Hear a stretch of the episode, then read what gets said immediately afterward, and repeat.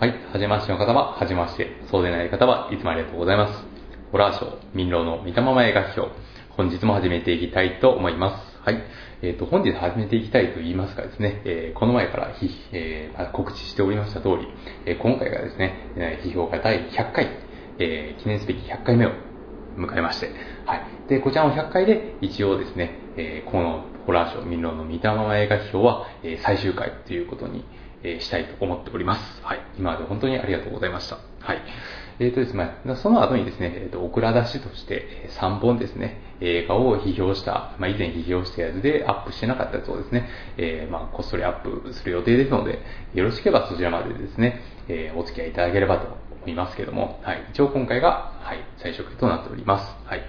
で、えこれも告知しておりました通り、今回に関しましては、ちょっと私が結婚するということにですね、えちなみまして、え私が選ぶですね、最高の夫婦映画ということで、えどの映画に関して批評するかはですね、伏せた形で、えーですね、え告知しておりました。はい。で、始めていこうと思うんですけども、えーちょっとですね、えその前に口になっちゃうんですけど、えー実は最近ですね、本当にものすごく忙しくてですね、多分ですけど、人生でこんなに忙しかったことはちょっと今までないなと。今 今回はですね、まあ、あの、私の中での記録を更新したなというぐらい、まあ、本当に忙しくてですね、まあ、なんやかんやその結婚の手続きですとかですね、まあ、あと結婚式の準備ですとか、えーそれからとにかくですね、8月、本当に出張が多くてですね、まあ、大阪に行ったりですね、まあ、東京に行ったり、まあ、いろいろなんやかんやしたりですとか、あと、そうですね、セッションが4回ぐらい入ったりとか、ライブもその中で何回かあったりとかですね、まあ、とにかくもう、えーもう毎週毎週ですね、えー、なぜかスケジュールがびっしり埋まってたような 状況でありまして、まあちょっと私はあんまりそういうタイプではないんでですね、のんびり、普段はのんびりしてる人間なんで、非常に困ったなということがありまして、まあその中でですね、まあ皆さんにいただいた、えーリクエストをですね、の映画をですね、いろいろ見れた、えーたくさんそのおかげで見れた部分もありますので、まあそれに関しては本当に感謝したいなと思うところですね。はい。今までその、えー第92回かな、えーからですね、えーまあ、何本か、えーリスナーの方からですね、えーリクエストをいただいておったんですけども、本当にですね、えーまあ、本当にありがたく、えーはい、えーそのですね、皆様のですね、お気に入りの作品、もしくは、えーちょっと気になるような作品とですね、えー批評してみたけど、えー本当にですね、いい経験になったなと思います。はい、本当にありがとうございました。はい。えーとですね、まあそんな中で、ちょっと今回ですね、えーまあ時間がない中でですね、私が最高の夫婦映画として選んだ作品なんですけども、はい。まあ、結論から言っちゃうとですね、えージョン・カサベテス監督のですね、えー壊れゆく女、はい。こちらを今回は批評してみたいと思います。はい。これね、あの、私の、あの、ポッドキャストを聞いてる方ならね、あの、民郎がですね、カサベテスみたいなね、思う方いらっしゃると思うんですよ。はい。あの、ジョン・カサベテスってどういう人かっていうことをですね、まず簡単に言いますとですね、まあ、この人はあの、インディペンデント映画の、まあ、巨匠ですよね。っていうか、父と言われてますけども。はい。えーこの人がですね、本当に、あの、まあ、自主制作映画ですね、を、まあ、あの、まあ、メジャーに押し上げた、まあ、そういった作品のジャンルを確立したと言っても過言ではないと思うんですけども、まあ、そういうですね、あの、メジャー作品とはかけ離れたところで映画をですね、えーたくさん作った、え監督さんなんですけども、まあ、そのですね、作風から分かる通りですね、まあ、はっきり言って、その、まあ、あんまりですね、エンターテインメントにガッと寄った作品を作る、量産するような監督では全くなくてですね、まあ、どちらかというと、その、まあ、映画2とかですね、はい。まあ、それとか、その、何ですかね、うん。まあ、やっぱりこう、どちらかというと、その、まあ、マイナー寄りとかですね、まあ、映画2が好むような、えー作風であったりするんですけども、はい。私はですね、本当にあの、このジョン・カサベテス監督は昔から、えー好きなんですよね。はい。でですね、まあ、というか、壊れよく女を初めてですね、ジョン・カサベテス監督作品としては見たんですけども、はい。で、カサベテス監督ですね、えーまあ、長いキャリアの中でそれほど作品が多くない、まあ、佳作の監督やったんですけども、えーまあ、どれも本当にですね、私は大好きなんですね。まあ、そんな中でもですね、まあ、今回、その、夫婦を描いた作品、えーでですね、壊れゆく女というですね、えー1974年の映画についてですね、批評してみたいと思います。はい。でですね、いつもの通りですね、えーオールシネマにあります、えーあらすじをですね、簡単にご、えー、説明したいと思いますので、えー、お聞きいただければと思います。はい。こんな作品ですね。神経症気味の妻を持て余しながらも、深い愛情から一人で家庭を切り盛りする、労働者階級の中年男。彼は市のベテラン水道工事員として職場でも慕われている。突然の水道のトラブルでしょっちゅう家を空ける夫に、妻の気持ちは次第に高ぶり、ついに狂気の世界へ足を踏み入れる。彼女もまた抑えきれない強い愛情から夫を苦しめてしまうのであった。現代人の閉ざされた人間関係の中での純粋な愛情の探求にを常に試みてきたカサベですが、姿勢のありふれた家庭の中にその主題を求めた力作。夫を取り巻く仕事仲間の描き分けや、妻の日常の淡々としたスケッチも効果的。ことに、妻が仕事で朝帰りした夫に朝食を出しながら、狂気の片鱗を見せてしまうシーンの切なさが忘れがたい。夫にはピーター・ホーク、妻にジーナ・ローランズ。それぞれカサベテスの生涯の名優だった名優が、え素晴らしい演技アンサンブルを見せる。という作品でございます。なんかですね、まあ聞く限りで、あの、非常になんか分かりづらいような作品に思われるんですよね。えー、このあらすじを見たらですね、なんかこう、現代人の育てた人間関係の純粋な愛情の探求とかですね、まあこう、言葉にすると難しいんですけど、はっきり言ってですね、あの、ジョン・カサベテスが描いてた作品、いや、作ってた作品がですね、描いてることっていうのは、もう本当に本当にですね、毎回同じなんですよね。まあ、作家性って言っていいと思うんですけど、まあ、それはですね、まあ、本当に家族と、まあ、夫婦、まあ、そういったものの中の愛、愛に関してですね、はい。に関して常に描き続けてきた監督と言えると思うんですね。はい。で、壊れゆく女もそのうちの一つなんですけども、はい。えー、私はですね、本当にこの、えー、壊れゆく女に関しては、まあ、ものすごく思い入れがありましてですね、まあ、これは後ほど話す、詳しく話そうと思うんですけども、ちょっとあの、まあ、こういう映画はね、いろんな人にあると思うんですけど、まあ、映画とか、まあ、文学とかですね、漫画とか、何でもいいんですけど、えー、なんていうか、自分のですね、人生とこう、切り離せないですね、えー、とにかくその自分の人生のですね、根感というかですね、まあ、あの、ルートのところに本当に根を張ってしまったようなですね、まあ、そういった、えー、作品って、え、それぞれあると思うんですけど、まあ、それはその世間一般的な傑作とか多作とか、そういったくくりではなくて、えー、まあ、自分の人生にですね、本当に、なんていうか、取り付いてしまったようなですね、まあ、ある種その呪いにも、いとも言えるようなですね、まあ、とにかくその、えー、自分のこう、なんかですね、体の一部になってしまったようなですね、作品があると思うんですけど、まあ、あの、カサベテス監督のこの壊れゆく女は、本当に、あの、その感じなんですよね。私の中での本当に人生と一部になっている作品でして、はい。で、実はですね、もう一本ですね、あの、夫婦映画に関して、というか、どっちかが迷ったんですよ。えー、まあ、壊れゆく女を批評するのか。で、もう一つはですね、まあ、これは本当に、あの、まあ、傑作と言われてまして、私は本当に思い入れがあるんですけど、えー、ぐるりのことですね。はい、リリー・フランキーさんとですね、深瀬さん、あ、深瀬さんじゃないわ。はい、あの、木村多江さんがですね、えー、主演されてたですね、夫婦を描いた、えー、映画がありまして、はい。で、これは本当に私も、私好きなんですけども、もうどっちにしようかなと思ったんですけど、本当にですね、わずかな判定勝ちで、え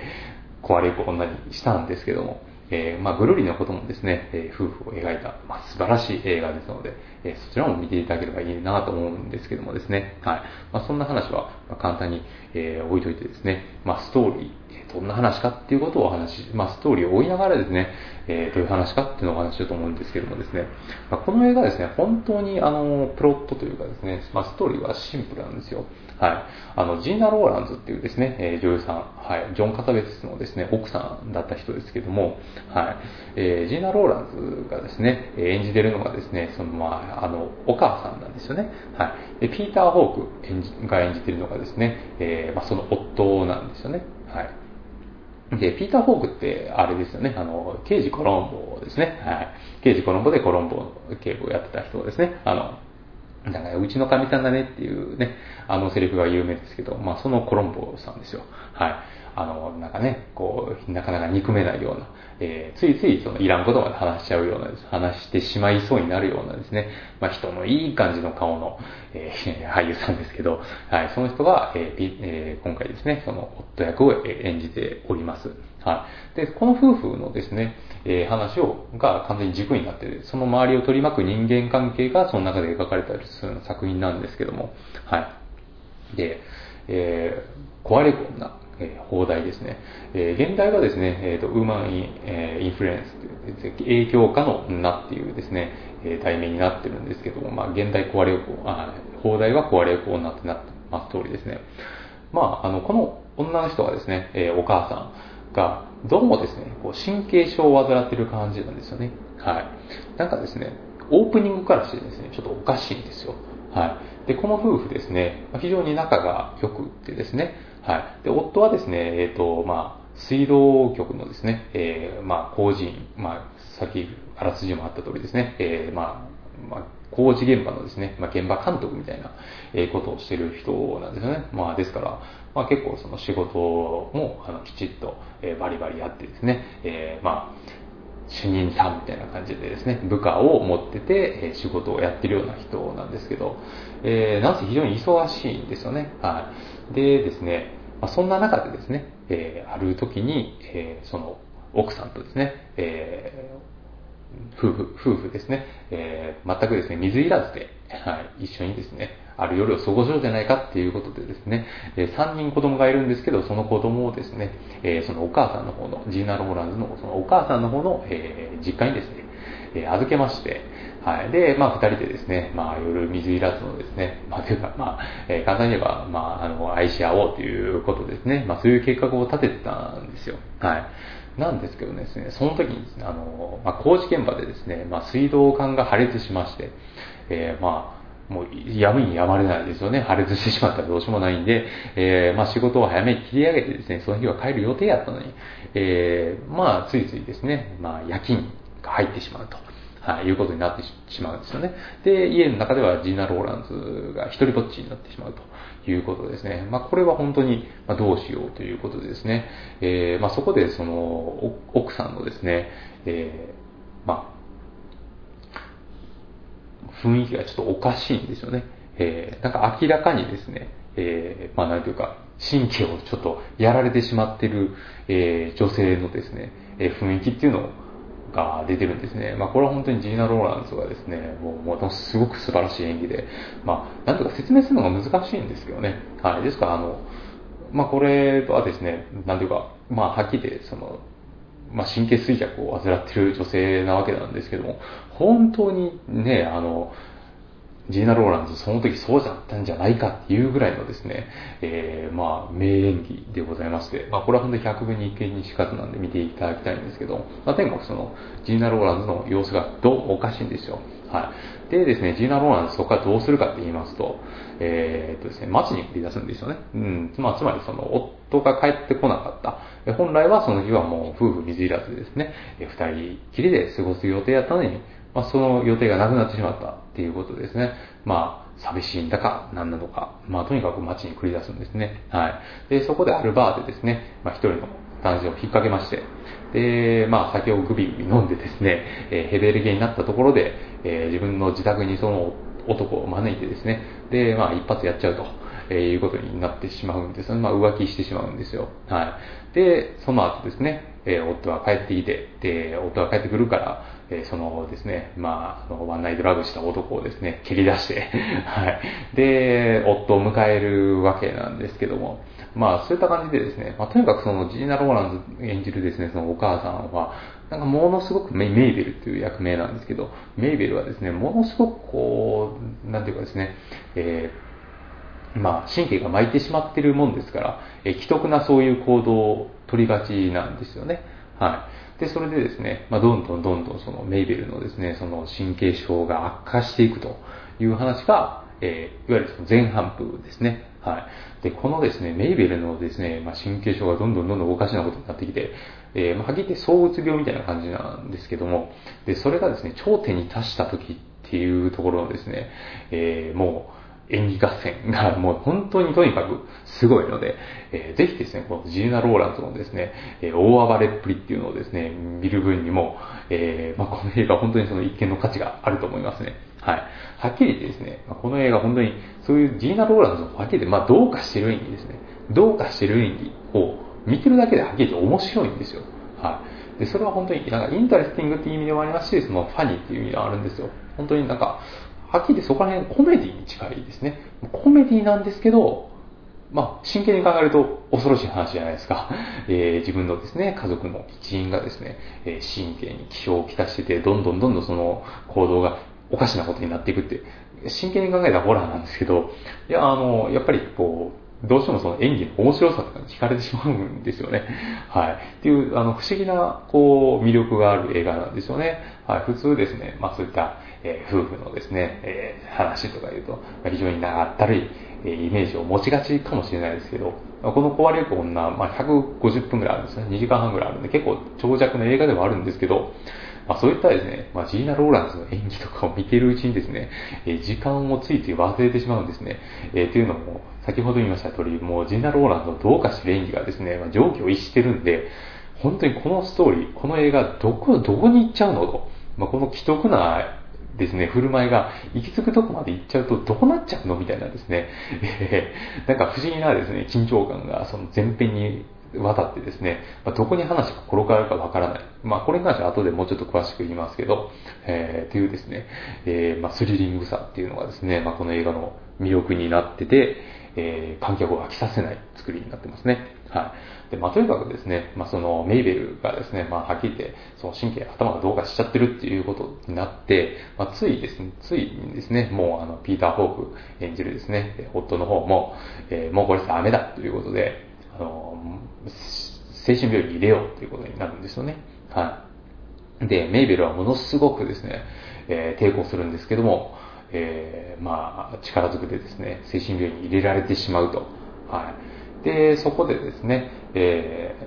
ー、まあ、子供ともですね、えー、まあ、まあ子供はですね、やっぱお母さん好きなんで、もうお母さんがいなくなったってことですごく悲しむんですね。本当にまだちっちゃいあの子供たちなんですよ。まあ小学校、えー、高学年からですね、低学年ぐらい、中学年から低学年ぐらい、本当にまだ幼い、え、子供たちなんですけども、えー、まあそれでお父さん、けどお父さんのことも嫌いじゃないんで、えー、子供もはっきり言ってもうそのお母さんがおかしくなってるってことはもう分かってるわけですよ。もうなんか、からもう感じてるんですね、子供ながらに。えー、けどやっぱお母さんのことは好きやったから、えー、お母さんが連れて行かれたから悲しいんだけども、えー、まあそれで単純にお父さんを憎むだけじゃない、えー、まあ、お父さんのことも好きなんだというですね、まあそういった本当に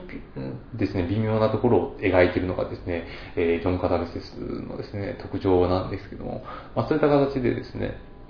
まあとにかく子供との関係性とかも描かれた後にですね、えー、まあ、6ヶ月話が飛びまして、えー、ついにメイベルが帰ってくると、えー、精神病院から帰ってきたっていうところでですね、え、まあ、やっと治ったのかっていうことでですね、みんなでこう、そのお祝いをするんですよね。その、え、旦那の、その、まあ、仕事仲間の人たちとかが集まってですね、みんなでメーベルをですね、え、迎え入れるですね、え、お祝いを、パーティーをするんですけど、で、そこでまたですね、メイベルがですね、爆発しちゃうんですよね。はい。あの、結局、精神病院でですね、なかなか、えー、結局治っていなくてですね、また、あの、爆発してしまうんですよ。はい。でですね、もう夫の方もですね、お前ら全員帰れってことでですね、えー、もう他のですね、人間を全員家に、家からですね、追い出しまして、で、メイベルと、えー、旦那と二人でですね、えー、ていうか二人でですね、まあ、まあ、夫婦喧嘩をするわけなんですよ。お前全然治ってねえじゃねえかとかね、あの、なんでこうするのいい加減にしろみたいな感じで、まあ、とにかくその怒鳴り合い、え、の殴り合いのですね、まあ、ものすごいですね、えー、夫婦喧嘩が勃発するんですけども、そこでですね、まあ、そこまで2時間ぐらいです。はい。で、そこからですね、30分かけてですね、別に大した理由はないんですけども、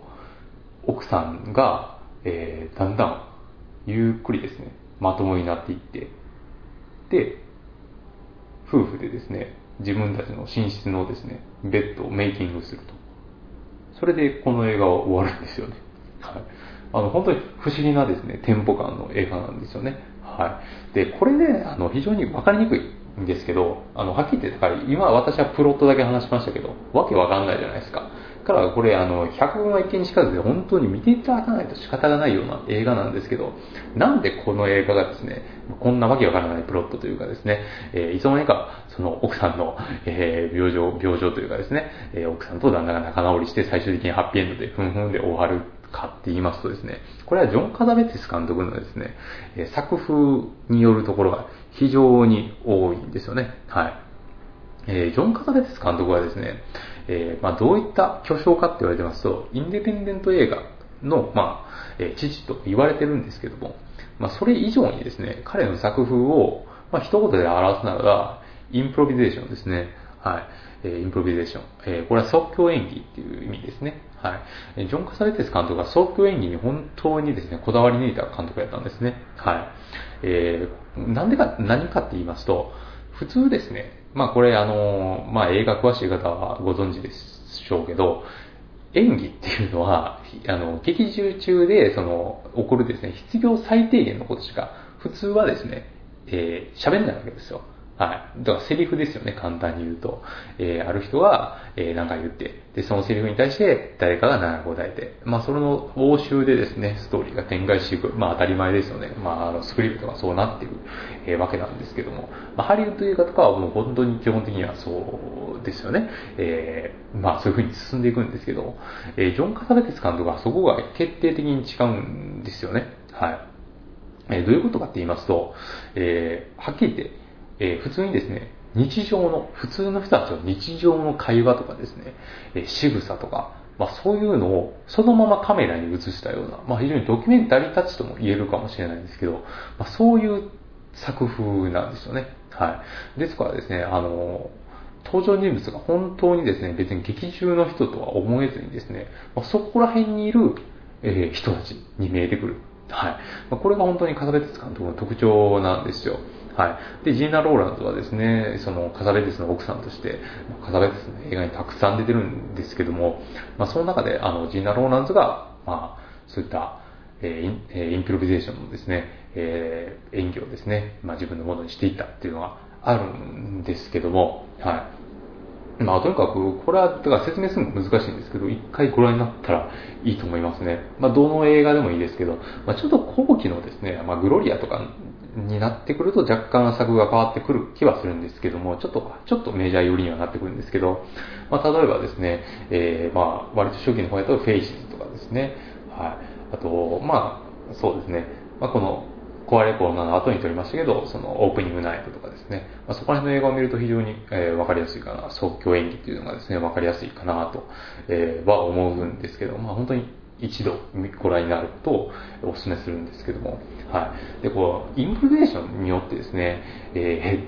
ー、まあ、あの、簡単に言うと、上映時間が長くなるわけですよ。はい。まあ、この映画ですね、プロットだけ話すと非常に短く済む話なんですけど、えー、まあ、そういうですね、キャラクターの、えー、機微ですね。ですから、その、どうでもいい、どうでもいい一緒なんですけど、あの、映さなくていい演技も映しちゃってるんですね。別にプロットには影響しないような演技ですね。えー、ですから、そのある人物がですね、えー、じっと何かを見つめてる演技とかですね。例えばそのジーナ・ローランズが今回壊れる女を演じてるわけなんですけど、まあ、その中の既得なですね、まあ、振る舞いに関する、えー、処女の、処女のですね、え、振る舞いとか、えー、切っちゃっても別に構わないわけですよ。別にジーナ・ローランズのですね、演技の異常性をですね、示す分にはですね、別になくてもいい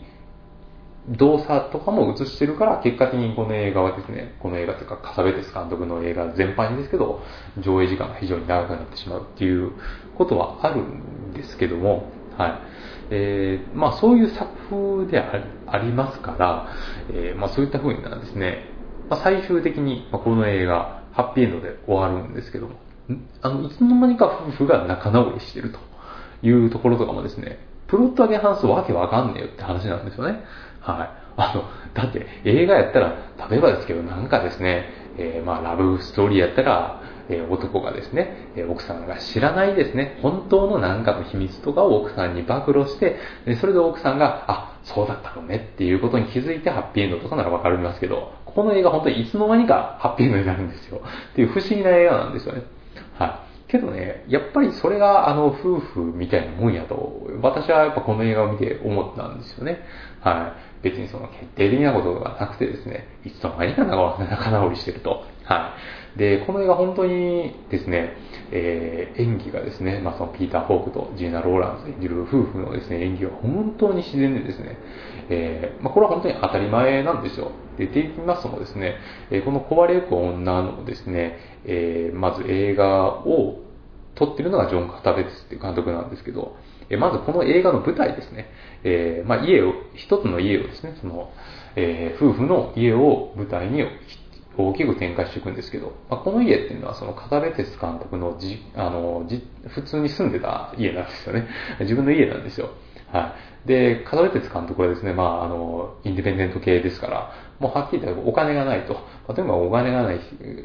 もう本当に資金繰りに苦労した監督なんですけども、名車じゃありませんからね。えー、ですから自分の家をですね、えー、まあ、セットとしてですね、使ったり、まあ、実際この映画の抵当に入れてたんですね。この映画を作るために、この家、その家をですね、抵当に入れて撮ったっていうぐらい、本当に金がなかったなかったから、えー、セットとかもない。えー、じゃあ自分の家使おうっていうこと家を使ってですね。で、ヒロインというかですね、えー、壊れゆく女を演じる女性っていうのは自分の奥さんですよ。はい、ジーナ・ローラーズですね。はい。で、それから、ピーター・フォークですね。ピーター・フォークはですね、えー、ジョン・カタレスの先原にもあった通り、本当に盟友なんですよね。はい。えー、昔から本当にですね、ジョー・カザベスを支え、と支え合ってきた仲間で、え、実際このピーター・フォークは、あの、刑事コロンボでですね、え、稼いだお金っていうのをですね、え、かなりの額をこの映画に投資してるんですよ。投資っていうか、寄付っていうかですね、まあ支援ですね、はっきり言って、一緒にいい映画を作ろうということで支援してるわけなんですよね。はい。えー、ですから本当にですね、もうお互いがお互いを知り切った中での夫婦を描いてるんですよね。えー、ですから、まあ本当に当たり前なんですよね。こう、夫婦関係がですね、まあリアルに見えてくるっていうのは、だって自分の住んでる家で自分の奥さんで撮ってるわけですからね、当たり前なんですけど、まあそこをですね、本当にほんまみたいに撮るのが、まあジョン・カサベスの凄さなんですけども、はい。でですね、あの、まあ、じゃあですね、まあこれ誰にでもできるのか、ね、えー、自分の奥さん使って、えー、自分の家を使って、えー、自分の親友を使って映画を撮ればですね、誰でもジョン・カサベですみたいに撮れるのかっていうと、全然そんなことないんですよね。はい。で、なんでかって言いますとですね、え、これはあの、カサベテス監督が実際に答えてたりするし、結構有名な話なんですけど、ジョン・カサベテス監督はですね、えー、ものすごくリハーサルを重視する監督なんですよね。はい。不思議ですよね。あの、インプロビゼーションを自分の作風にしてるのに、えー、リハーサルをめちゃくちゃ重視するんですよ。リハーサルっていうのは言うたら前書きですよね。えー、タイミングとか、まあ、これでいいだろうみたいなことをですね、前もって確認するわけなんですけど、それをものすごく重視するんですよ。えー、それはなんでかって言いますとですね、えー、やっぱりですね、単純にですね、本当に即興演技でですね、えー、その演者がですね、まあ、なんとなくのプロットだけ渡して、じゃあこれでなんとなく夫婦の役を演じてみてって言って渡して、演じれるかっていうと、そんなことないんですよね。ない、ないわけなんですよ。はい。で、笠部鉄監督はそういったところで、えー、プロットは決めていると。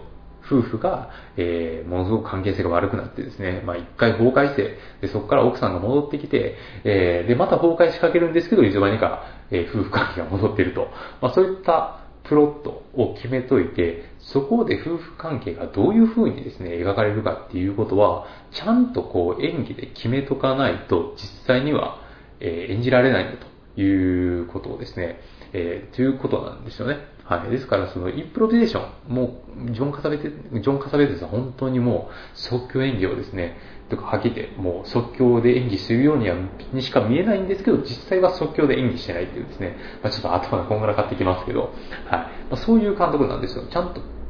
あれなんですよね。役者に演技指導はしてるんですよ。ここでこういう風なですね、演技を、演技というかですね、えー、まあ、雰囲気を醸し出して、自分はそれを自然な形で撮ると。えー、けどそのタイミングとかは全部指示してるんですよね。はい。ですから、ものすごく綿密なですね、えなんていうかですね、えー、まあ、作品の作りの、えー、まあ、プロセスを、えー、踏んでる監督なんですよ。はい。で、これが本当にジョン・カタベツのすごいところだなと思いますね。まあ、そこまでしないとやっぱり自然体の演技っていうのは取れないんですよね。はい。えー、っていうことだと思うんですよね。はい。でですね、まあ、それに対して本当に勘違いしてたのが、あの、以前その日本映画でありましたけど、ハルフェイか。ハルフェイって映画ありましたね。あの、なんかロングバケーションの監督が、脚本家が知りませんけど、なんかそういう人がですね、えー、まあ、二人のですね、えー、高校生、まあ、男子高校生と女子高校生のですね、恋愛、えー、まあ、出会って、えー、好きえー、まあ、付き合ってというかですね、まあ、付き合い始めて、交際し始めて、で、別れるまでをですね、描いたですね、ハルフェイって映画があるんですけど、えー、まあ、これは本当にですね、ダ作ですね。えー、まあ、好きな方は申し訳ないんですけど、私はダ作と思ってます。はい。で、この映画もですね、あの、即興演技っていうのをですね、ものすごく重視した作品なんですよね。はい。で、この監督さんはどうやって役者に演技をさせたかって言いますと、即興で演技させたのをそのまま撮ったまあそういうことなんですよね。それは自然かもしれないですけど、映画にはならないですよね。はい。で、このですね、あの、まあ、はっきり言って、えー、舐めてるなとしか思えないんですけども、そのハルフェイって映画はですね、えー、だって、全然プロット全く関係ないですね。どうでもいい会話。だって、ね、あの、役者がそのままですね、思いつきで喋ってるんですから、どうでもよくなるに決まってますよね。本当にそれどうでもいい会話をですね、延々と映してるわけなんですよ。面白くなるわけないですね。はい。カサベテスはそこら辺で、ちゃんと綿密に計画を練った上で、自然体で撮るように演技指導してるんですね。まあそういうことをなしに、えー、役者にですね、まあこここういう感じでよろしくみたいな感じでですね、えー、まあセリフとは決めないんで、まあその場で思いつきで喋ってよみたいな感じで、えー、カメラ用意スタートで回すんですね。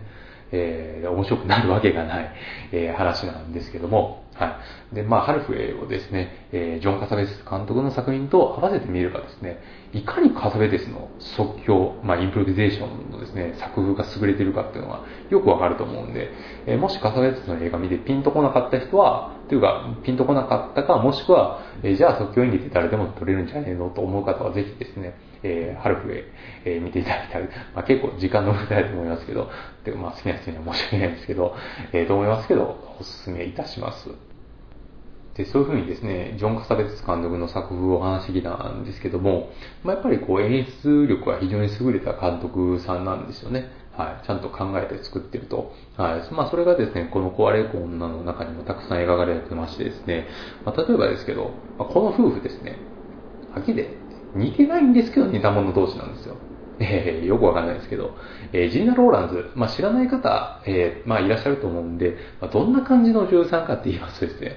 えー、なんていうか、まあ、非常にきつい顔をした人ですね、えー、なんていうか、えー、私がいつも思うのはですね、あの、ウィリアム・デフォーっていうですね、えー、俳優さんいるじゃないですか、よく悪役をする人ですけど、まあ、非常に顔が怖くてですね、まあ、はっきり言って爬虫類側な感じの顔のですね、なんていうか、スティーブ・ブシェミからですね、えー、間抜けさを抜いた感じっていうんですかね、えー、まあ、あのですね、あの、スパイダーマン1のですね、えー、グリーン・ゴブリンを演じてた、あの、俳優さんですね、あとスピードの2かの悪役とか、まあ、とにかく悪役が多いですね、えー、かわいそうな俳優さん、まあ、悪役とかですね、役人とかですね、軍人とか、まあ、そういうのが多い役者さんですけども、はい。そう、ウィリアム・デフォーを、その、女性にした感じっていうんですかね、というと非常に失礼ですけど、あの、ジンダー・ボーナー非常に綺麗なんですけどね、綺麗なんですけど、やっぱりこう、きつさが出るような感じの人なんですね。こう目つきとかがですね、非常に強いタフな女性っていう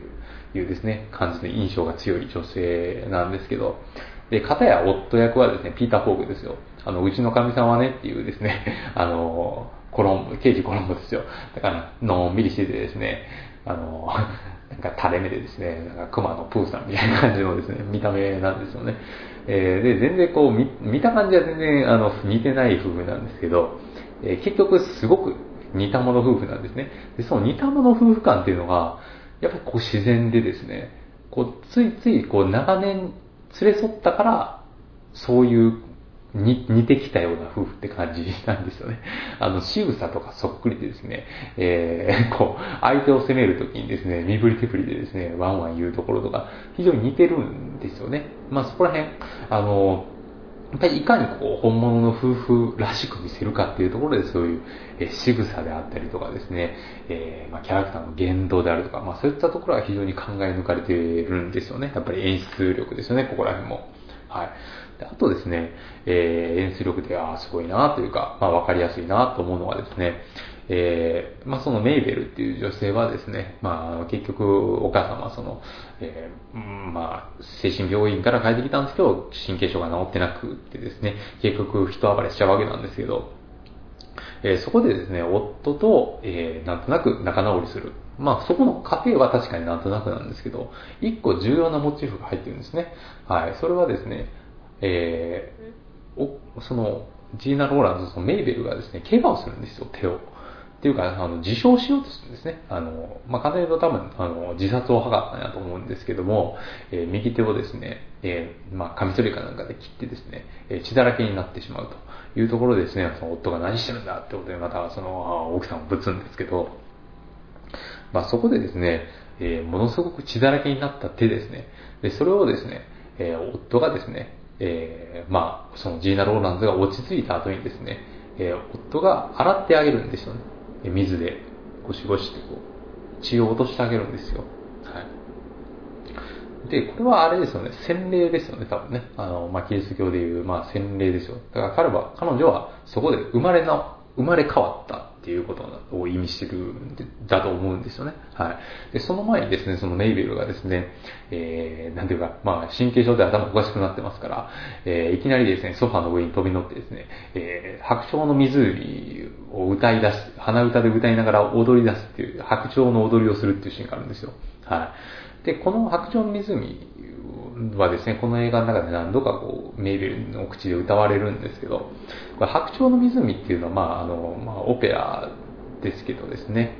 えー、まあ何かって、バレエか、バレエですけど、えー、何かっていうと、その白鳥の湖のその、えー、歌はですね、スワンソングって言われてるわけですね。はい。で、スワンソングっていうのは何かっていうと、まあ、まあこれ有名な話ですけど、えー、人が死ぬ前にですね、え最後に歌う歌なんですね。で、それは本当に素晴らしい歌と言われてるんですけど、一番わかりやすい例があれですね、フレディ・マーキュリーのですね、えー、 Show Must Go On ですね、まあ、あの、クイーンのですね、 Innuendo っていう、えー、まあ、曲のですね、まあ、最終トラックで入っていますけど、で、この映画を、この映画じゃないこの歌をですね、えー、まあ、世界に捧げるって言ってですね、フレディ・マーキュリーはですね、そのブライアン・メイにそういうことを伝えた後に、まあ、それを歌ってですね、結局、エイズのですね、えー、まあ、合併症か、えー、で、を引き落として、えー、最終的に亡くなったんですけど、まあ、このショーマストーンは、本当にもうクイーンの中でも屈指の名曲なんですよね。えー、もう、その時ってフレディ・マーキュリーってもう体が衰弱しきっててですね、まあ、とにかくそのその時の PV っていうのは、あのヘッドラムとか分かりやすいですけど、まあ、ものすごくガリガリなんですよね。えー、フレディ・マーキュリーっていうと、もう、あの、まあ、髭を生やしててですね、マッチョな、男性っていうイメージが強いと思うんですけども、本当その時、あの、頬がこけててですね、ガリガリで、えー、ですから PV とかも途中からはですね、まあ基本的に昔の PV のですね、映像とかを使い回してですね、あの、イニュエンデとかですね、ショーマスゴーンとかそうですけど、まああとその白塗りをしたり、同連を塗ったりしてですね、えー、まあいろいろ工夫をしてですね、えー、まあその、衰弱してる様子を映らないようにしてたんですけど、本当にその時ガリガリで、えー、もう、まともに歌歌えないんじゃないかって言われてましたけど、その時に最後に歌ったのは Show Must Go On っていう、もう超名曲で、えー、ハイトーンも素晴らしいですしですね、えー、もう、あの、フレディ・マーキュリーの全てを出し切ったって感じの曲なんですよ。まあ、それが swan song の一例ですね。まあ、ちなみにその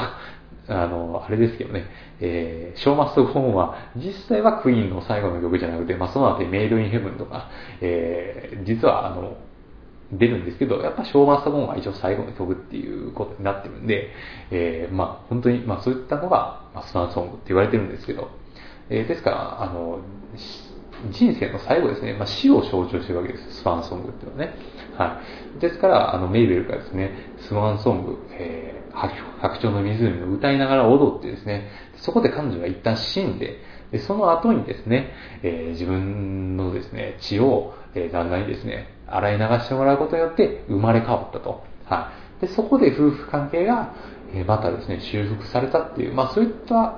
プロッことなんですね、実際は。えー、で、まあそれはですね、まあ、あの、わからない方にはわからないと思うんですけど、まあ真相心理的にはやっぱりこう、えー、分かってくるもんやと思うんですよね。はい。ですから、まあそういうのも含めて、いつの間にかですね、夫婦関係が、えー、いつの間にか治ってるんやけど、全然違和感がないっていうですね、まあそういった演出がされてたりとか、まあとにかく演出力が、まあジョン・カサベテそこら辺で、まあ素晴らしいんですけども、まあ、あとはですね、一番最後なんですけど、その、えー、夫婦がですね、えー、じゃあそろそろ寝るかっていうことになってですね、えー、まあそこがエンディングなんですけど、何するかっていうと、その、ベッドを作るんですよね。ベッドメイキングをするんですけど、え、そこのですね、まあベッドメイキングの仕方とかもですね、本当にこう昔からこう連れ添った夫婦感、夫婦の感じっていうのが出ててですね、まあ素晴らしいんですけど、え、まあ本当にね、あの、見てない方全然楽しくないと思うんですけど、今回の批評ですね。えー、ぜひ見ていただきたいと思うんですけど、こういう機にですね、見てない方は。は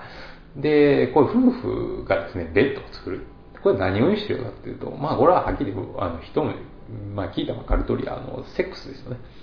えー、まあその夫婦の愛情を確かめ合う場所を、えー、作ると。まあそれはあの、夫婦間の愛情の深さを表してるんですよね。はい。あの、もう中年の夫婦なんですけども、まだまだ仲がいいっていうことを表すために、その一緒にベッドをですね、えー、何の違和感もなく作ってるというですね、維心伝心で、もうお互い何も言わずですよ。ふんふんって二人で協力し合って作るんですよね。えー、まあそこら辺の、だから演出がですね、まあ本当に素晴らしいなと思うわけなんですけども、でですね、えー、私がですね、この壊れく女に関してですね、まあ、非常に好きだなというかですね、まあ、ジョン・カサベテスの監督、どれもすば、監督作品はどれも素晴らしいんですけど、まあ、その中でもですね、やっぱ突出して好きなのは、最終的にその夫婦が仲よく、仲直りするっていうことですね。はい。まあ、本当にいろいろ辛いこともあるかもしれないけども、それでも仲良くやっていくっていうところに着地してるところが本当に好きでですね、まあ、あの、ハッピーエンドやから好きっていうこともあるかもしれないんですけど、あの、ジョン・カタベス監督はですね、えー、それまでの作品っていうのは、この壊れ子女とか結構ですね、真逆の立場に立ってる映画が非常に多いんですよね。はい。えっていうのも、このカサベツ監督はですね、はっきり言ってその、まあこれインタビューが、まあどっかの本で読んだんで、読んで、まあどこでも読んだか忘れましたけど、まあどっかで読んだんですけど、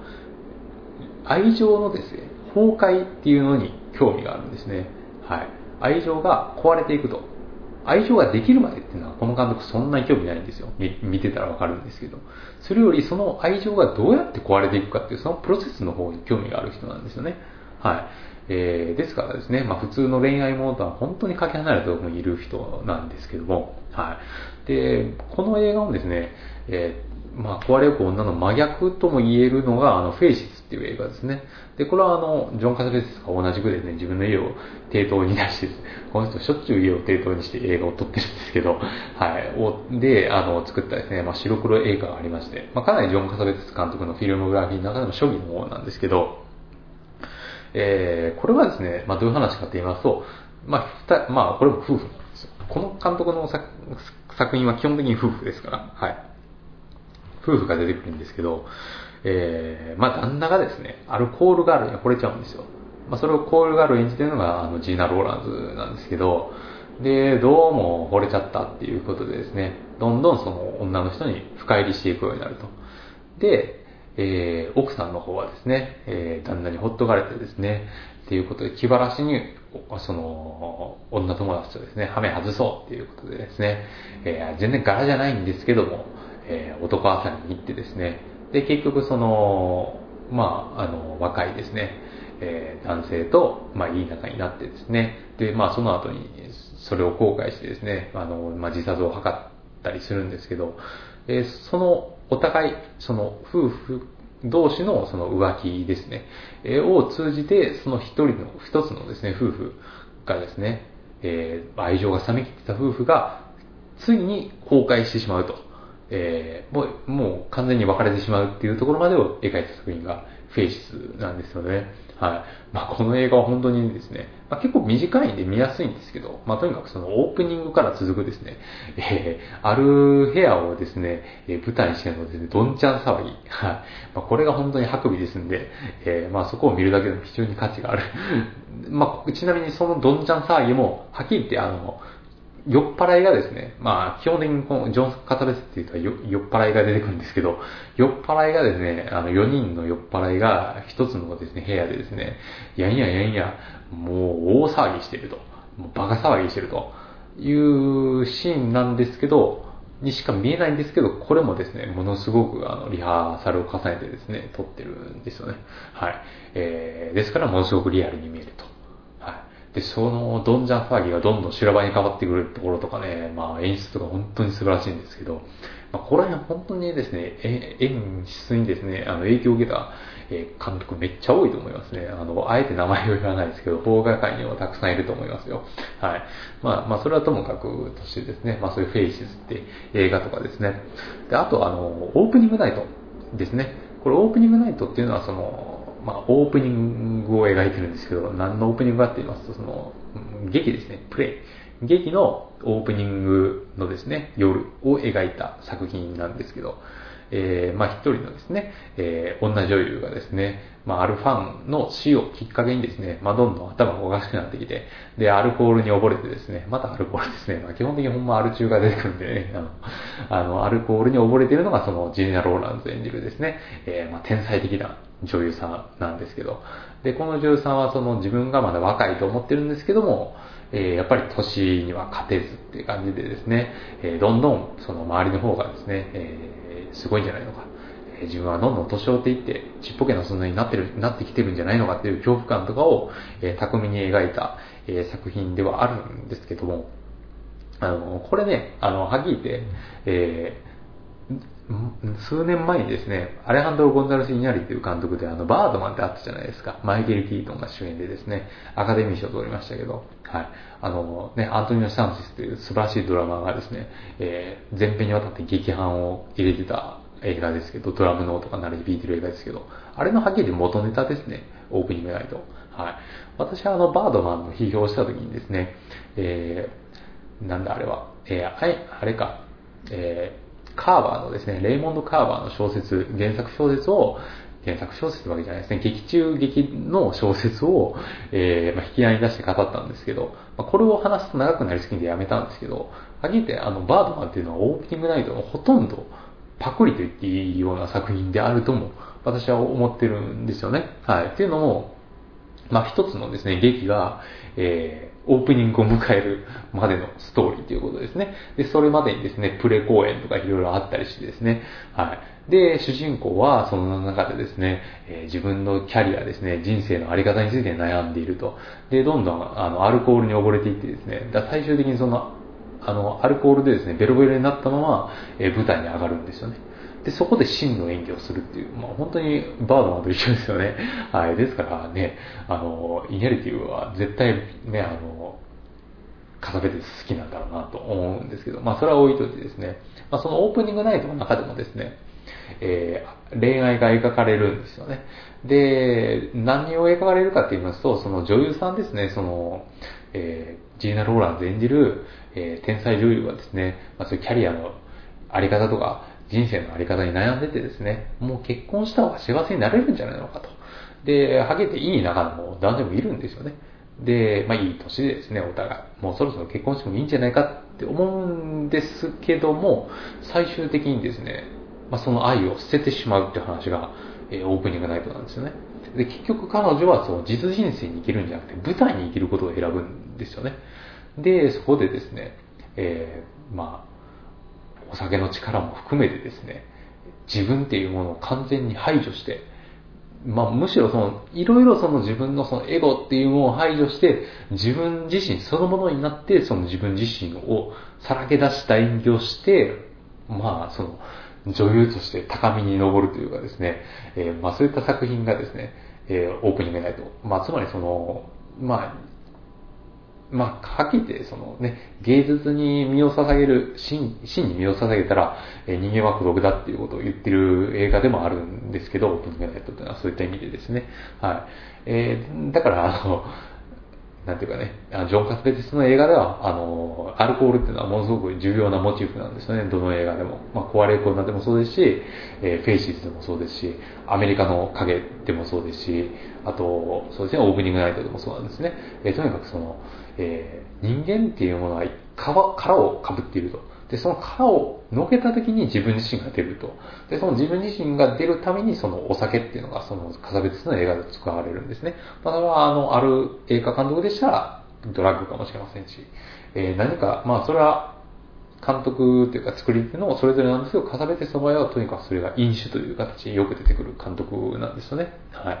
まあ、とにかくそういった形で、えー、愛情がですね、えー、最終的に崩壊してしまう。えー、ところを描いたのがオープニングナイトだったり、まあ、とにかくそういうですね、えー、カサペットさんそういう監督なんですよね。えー、結構得意的なのがグロリアですけど、まあ、グロリアっていうのはそのジーナ・ローランズ演じるですね、えー、まあなんていうか、昔は、えー、まあ、ヤクザのですね、え、女で姉さんって感じで呼ばれてたですね、え、女性が、えー、まあ、もう足を洗ってですね、えー、まあ、シャバにいるんですけども、え、ある時にですね、その、え、組織にですね、自分が属していた組織に狙われることになった、え、男の子、え、黒人のですね、男の子、小さな男の子を、え、命がけでですね、守ろうとするっていうですね、え、まあ、なんかハードボイルド系のですね、えー、映画なんですけど、で、これはあれですね、あの、ものすごく面白い、インタレーシャルかつ、あの、年齢差がものすごいあるカップルって言われてますね。はい。男の子ってまだもちろんその精通も経験しないような本当にガキンチョなんですけど、えー、ジーナ・ローランズはその子をちゃんと一人の男として見てるっていうですね、えー、まあ、有名なセリフがあって、まあ、その辺は見ていただいたらわかると思うんですけど、まあ、とにかくですね、えー、まあ、そのグロリアっていうのは結構工業的にも成功したりとか、えー、結構その、ハリウッドとまでは言いませんけど、メジャー寄りで作られた映画やったんでですね、えー、まあそういった、えー、男女の、男女っつってももうすぐ離れてますけど、え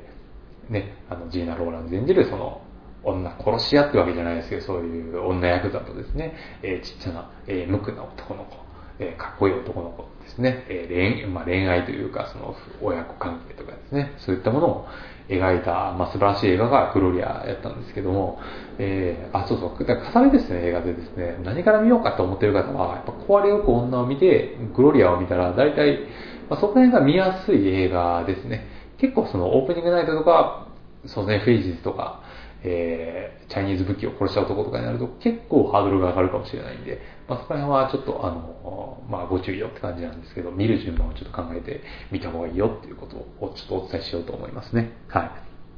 で、どんどん話が、えー、長くなってますけども、まあ、とにかくですね、まあ、そういった感じで、恋愛がですね、愛情がなくなることを描き続けたのがジョン・カサベテスだったんですけど、まあ、そこから脱却してですね、えー、夫婦のですね、愛情が崩壊しかけるんやけども、結局夫婦っていうのはこういうもんじゃないっていうことで、最終的に落ち着くとこに落ち着くと。で、なんとなく夫婦関係が修復して終わるっていうのが、おあの、壊れる女で、私はそこのテイストがすごく好きなんですよね。はい。えー、っていうのもやっぱりこう、夫婦っていうのはですね、まあまだ結婚したことないからわかんないですけど、その、まあ、なんていうか、家族になるわけじゃないですか。で、家族になるっていうことは、まあ、あの、紙切れ一枚で家族にはなるなれるわけですけども、やっぱりその、切っても切れない関係になるのが本当の夫婦であり家族だとやっぱり思うんですよね。はい。えー、ですから、なんていうか、えーまあ今まではその子と子だったわけなんですけど、やっぱりそれがその、まあ子供もできたりしたらそうなんだろうと思いますけど、やっぱり一つの集団になるわけじゃないですか。えー、家族っていうのはね、あの、まあ、あの、社会の中で一番小さなコミュニティですから、えー、社会の最終、最小形とも言えますよね。えー、まあ家族は、まあ一つの社会を形成するわけですから、えー、まあそこでですね、全く子と子の話ではなくなってしまうと。えー、まあ、なんていうか、お互いがですね、えー、まあ、なんていうか、はどうしても離れられないようなですね、まあ、臭みのようなもので繋がれる、まあ、それが夫婦やと、やっぱり思うんですよね。はい。で、そこでやっぱり、まあ、いろんな障害とかですね、えー、起きると思うんですけど、それでもやっぱりですね、どうしても別れがたい。まあ、それはだから別にその、お互いに依存してるからとかじゃなくてですね、まあ、本当に家族だから、えー、どうしても別れないんだと。で、やっぱり長年、こう、一緒に暮らしてるとですね、えー、まあそういった、えー、夫婦間ですね、えー、まあこの映画で描かれるのは自然なですね、まあお互い、な、どっかしら似てくるようなですね、そういう自然な夫婦間っていうのは、やっぱり出てくるもんなんじゃないのかなと思うんですよね。はい。で、それでやっぱり、どんな辛いこと、大変なことがあっても、やっぱり夫婦がですね、そこら辺を忘れずにいれば、えー、やり直せるというかですね、お互いにうまくやっていけるんじゃないのかっていうところを描いているから私はこの映画が本当に好きで、で、やっぱりこう、夫婦映画、何が一番かなと思う時にやっぱこれをあげちゃうんですよね。で、今回あげさせてもらったんですけども、ここからはですね、あの、ものすごく個人的な話になってしまうんですけども、えー、っとですね、まあ私がなんでこの映画にそんなに思い出があるかっていうことなんですけどもですね、えー、まあこれはですね、あの、実は私の、あの、昔の恋愛に関わるところでございまして、えー、まあなんかで話かちょっとわからないんですけど、まあまだ話しないと思いますけど、えー、私実はあの、高校の時にですね、えー、まあ付き合ってた女の子がいたんですけど、えー、まあ同じ部活でですね、まあ付き合ってたんですけども、で、大学入って、まあ2年目ぐらいまでですね、まあ続いてたわけなんですけど、まあ別れてしまったんですよ。はい。で、その別れた理由っていうのはですね、あの、まあ、ハゲでうつ病をやったんですよね。あの、まあ、笑い事じゃないんですけど、で、私のその、まあ、当時付き合ってた彼女はですね、まあ、高校の時から、まあ、ちょっと、あの、まあ、心がですね、えー、まあ、ちょっと、病を抱えてまして、えー、まあ、うつ病を患ってたわけなんですよね。で、まあ、かなりひ,、えー、ひどい時には、まあ、過呼吸を起こしてですね、えー、病院に運び込まれるということで、私も一緒に病院に行ったことも、もう本当に数知れないぐらいやったんですけどもですね、はい。で、そこでですね、まあ、あの、これは結構言いづらいんで、えー、まあ、あんまり言ってないんですけど、まあ別にね、あの、まあいいんですけど、えー、その彼女がですね、まあ私は、これはあれですね、大学ですね、大学2年生の時ですね。で、彼女があれですね、その、まあちょっと、まあそういった病気のこともあったんで、ちょっと大学がなかなか入れなくてですね、えー、浪人してた、まあそういった時やったんですけども、えー、彼女がですね、まあいきなりこう、まあよくあったんですけど、泣きながら電話をかけていてですね、えー、まあ一体どうしたのっていうことを話して、で、まあ一緒に会いましょうっていう、とりあえず、とりあえず会おうじゃないかってことで会ってですね、えー、まあ、詳しく話を聞きますとですね、えー、まあ一回ですね、その、まあなんていうか、風俗ですね、えー、風俗で働いたと、えー、いうことを言われまして、で、まず嘘、嘘わけじゃないですよ。嘘なわけないですよね。嘘嘘ですのこと言うやと思ったらちょっと頭おかしいんで、えー、で、で、やっぱりこう嫌な予感してたんですけど、で、なんでやって言ったら、待ってですね、えー、声をかけられて、まあ、スカウトみたいな人に。えー、とにかくですね、その時に怖くてですね、えー、まあ、つい、ついじゃないですね、まあ、無理やり、ほとんどほとんど無理やり連れて行かれたんだということですね。で、まあ、それが本当に申し訳なくて、えー、黙っていることができなくて言ったということで、私に言ってきたんですよね。はい。で、その時、まあ私は結構その、サークルとか、あとですね、えー、まあ、学業の方でですね、えー、忙しくてですね、まあ、なかなか彼女に構ってあげられてなかったっていうところがあったりしてですね、で、まあ今になったらね、冷静になって考えたら、まあその時はですね、えー、まあ、まあ、その、まあ、そのスカウトですね。えー、まあ、世の中っていうのは悪い人がいっぱいいますからね。私も大阪やったんですね。大阪って本当に多いんですよね。大阪、名古屋、東京ってやっぱり、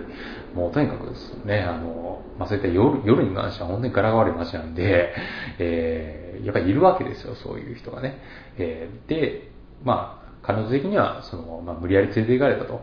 まあ、女性がね、まあそういった場面で、えー、声をかけられると本当に怖いと思うんで、で、まあ私の彼女はね、もちろん、まあそういった病気のこともありますから、えー、なかなかそこで抵抗できなかったんだっていうのは今考えたらわかるんですけど、まあ、当時としてはやっぱり納得できなかったわけなんですよね。えー、そこで。まあ彼女としては、あの、勇気を振り伏して言ってくれたのはわかるんですけども、まあそれで、やっぱ納得できなかったんですよね。というか、まあ独占欲とかもあったのかもしれませんけども、まあとにかくその、えー、なんて身勝手な女なんだということでですね、えー、まあそこで、あの、もう、あの、別れようということになってですね、えー、まあその彼女とは、まあそれっきりっていうことになってですね、えー、まあもう今どうしてるか全然わかんないんですけど、えー、まあそこでね、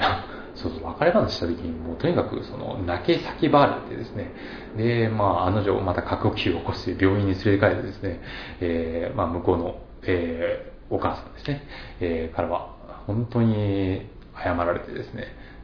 結構いいとこの子やったんで、その、お金に困ってたってわけではもちろんないないわけなんですけど、まあとにかくその、えー、謝られてですね、本当にそのお母さんとも仲良くしてもらってたんで、まあ辛かったんですけど、やっぱりもう、これはダメだっていうことで別れてしまったんですよね。は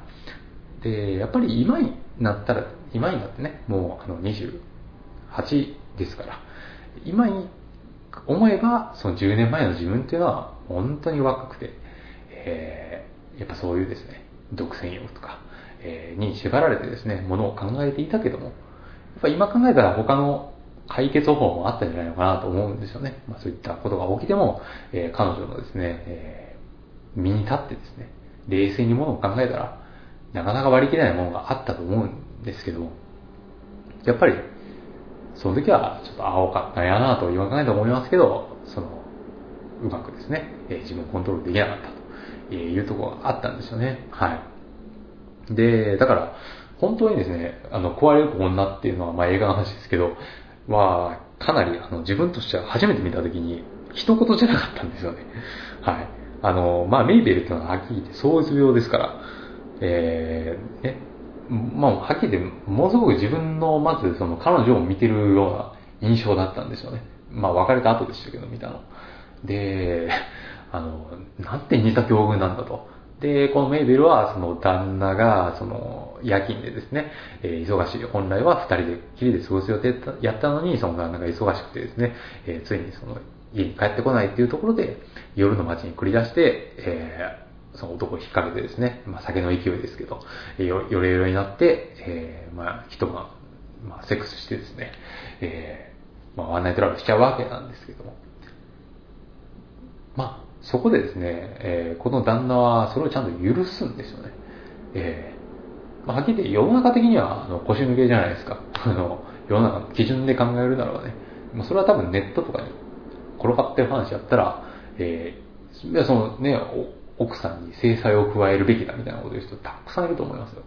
えー、ね、知恵袋とか、まあそういったとこを見たらいると思いますけど、やっぱ夫婦ってのはそうじゃないんじゃないのかなと思うわけなんですよね。えー、まあそれは別にあの浮気を容認してるわけじゃないですよ。ただ、やっぱそういうですね、えー、辛い経験っていうのは別にその浮気にかからず絶対世の中起きてくるじゃないですか。まあそれに対して、それでも切れに切れない関係性っていうのが夫婦なんだと思うんですよ。私もそのね、あの、10年前かなんかに、8年前か、まあ、とにかく20歳ぐらいの時にですね、まだ青い時に結婚してなかったですけど、もしその結婚してて、えー、そういった境遇にあったならば、もしかしたら別れずに済んだかもしれないと思うんですよね、今考えたら。はい。えー、ですからね、あの、本当に夫婦っていうのは、そうあるべきものなんじゃないのかなと、ものすごく辛いですけどね。で相手も辛いんで、えーまあ、それを共有していくのが夫婦なんじゃないのかなと。えー、本当に思うわけなんですよね。はい。えー、っていうことでですね、まあ、あの、当時はね、ていうか、このポッドキャストほんまに嫁さんに聞かせられないですね。えっ、ー、と、あの、私の嫁さんは、あの、私がこういうポッドキャストやってることぜあの知らないんで、もしかしたら知ってたりするんですかね。女性ってのはわかんないですからね、こういうのね。はい。なんですが、まあ、知ってないと思います。えー、なので、あの、聞かれたらやばいなって感じなんですけど、まあそういった理由でですね、えー、まあ、夫婦映画のですね、えー、まあ一番に挙げさせていただいた、本当に思い入れがあるのが、この壊れ子なので、私は見るたんびにその、やっぱ夫婦っていうのは、そういうもんだなと。切っても切れない関係が夫婦であって、そうあるべきものなんじゃないのかなと思うんですよね。はい。で、ちょっとね、壊れる女とどっちをあげようか迷った、その、ぐるりのことですね、えー、傑作ですけど、ぐるりのこともやっぱりそういう意味で私にはものすごく思い入れがあった作品なんですね。ぐるりのこともうつ病を患っている奥さんの話ですからね。まあ、そこで旦那は、旦那はだからすごい優しい感じでですね、僕とつしとつしてる感じなんですよね。で、リー・フランキーさんが演じてる。はい。で、そこの夫婦が、まあ、どうやって人生をですね、やっていくのか。っていうので、ものすごく素晴らしい着地を見せるのがグルーニのことで、本当にグルーニのことも言う映画でね、私もグルーニのことは一言として見れないんですけど、ずっと。はい。まあ、そういった意味を含めましてですね、まあ、この2本をですね、夫婦映画として挙げさせてもらおうと思います。まあ、その中でも、やっぱりどっちを選ぶかなと思ったら、壊れる女で、えー、皆さんにはですね、本当の夫婦の形っていうのをですね、見る上でも、壊れる女をぜひですね、お勧めしたいなと思います。はい。まあ、そんな感じでですね、私の、今回の、えー、ポッドキャストの最終回ですね、民謡の御霊映画表、えー、壊れる女の批評を終わりたいと思います。はい、ありがとうございます。はい。えっ、ー、とですね、本当にですね、まあ、第100回、えー、を迎え入れたことを本当に嬉しく思います。はい。えー、とですね、私が大学生の頃からですね、ポッドキャストやってきまして、えー、いろんなメッセージとかですね、ご意見とかご感想とかいただいて本当にありがたいと思います。あありがたかったです、えー、全部残してます。はい。で、やっぱりそれがモチベーションになったこともありますし、でやっぱりいろいろですね、映画を詳しい方にもですね、まあ、そのポッドキャストを通じて、えー、仲良くなることもできましたし、本当にやってきてよかったなというところですね。はい。もうそれに尽きると思います。はい。ですから、っぱりそのね、映画ってやっぱりいろな見方があって、こう人それぞれ意見は違うんですけどや、っぱだから面白いっていうね、部分もあったりすると思いますんで、えー、私もですね、えー、これからもそのいろんな人の意見のポッドキャストを聞いていきたいと思いますし、えー、逆にですね、え皆さんもいろいろ聞いていただきたいと思います。はい。で、もしですね、もしですけど、え戻ってきて、戻ってくることがありましたら、まあ、その時はですね、温かく、え迎えていただきたいというかですね、あのまあ、懲りずにですね、やっとるわ、みたいな感じでですね、ちょっと私のポッドキャストを覗いていただけると非常にありがたいかなと思います。はい。本当にですね、第100回までお付き合いいただいてありがとうございました。はい。えー、まあ、これからはですね、えっ、ー、と、第3回にわたってですね、えー、遅れ出しという形で、え、3本の映画をですね、批評する、批評というかですね、えー、遅れ出す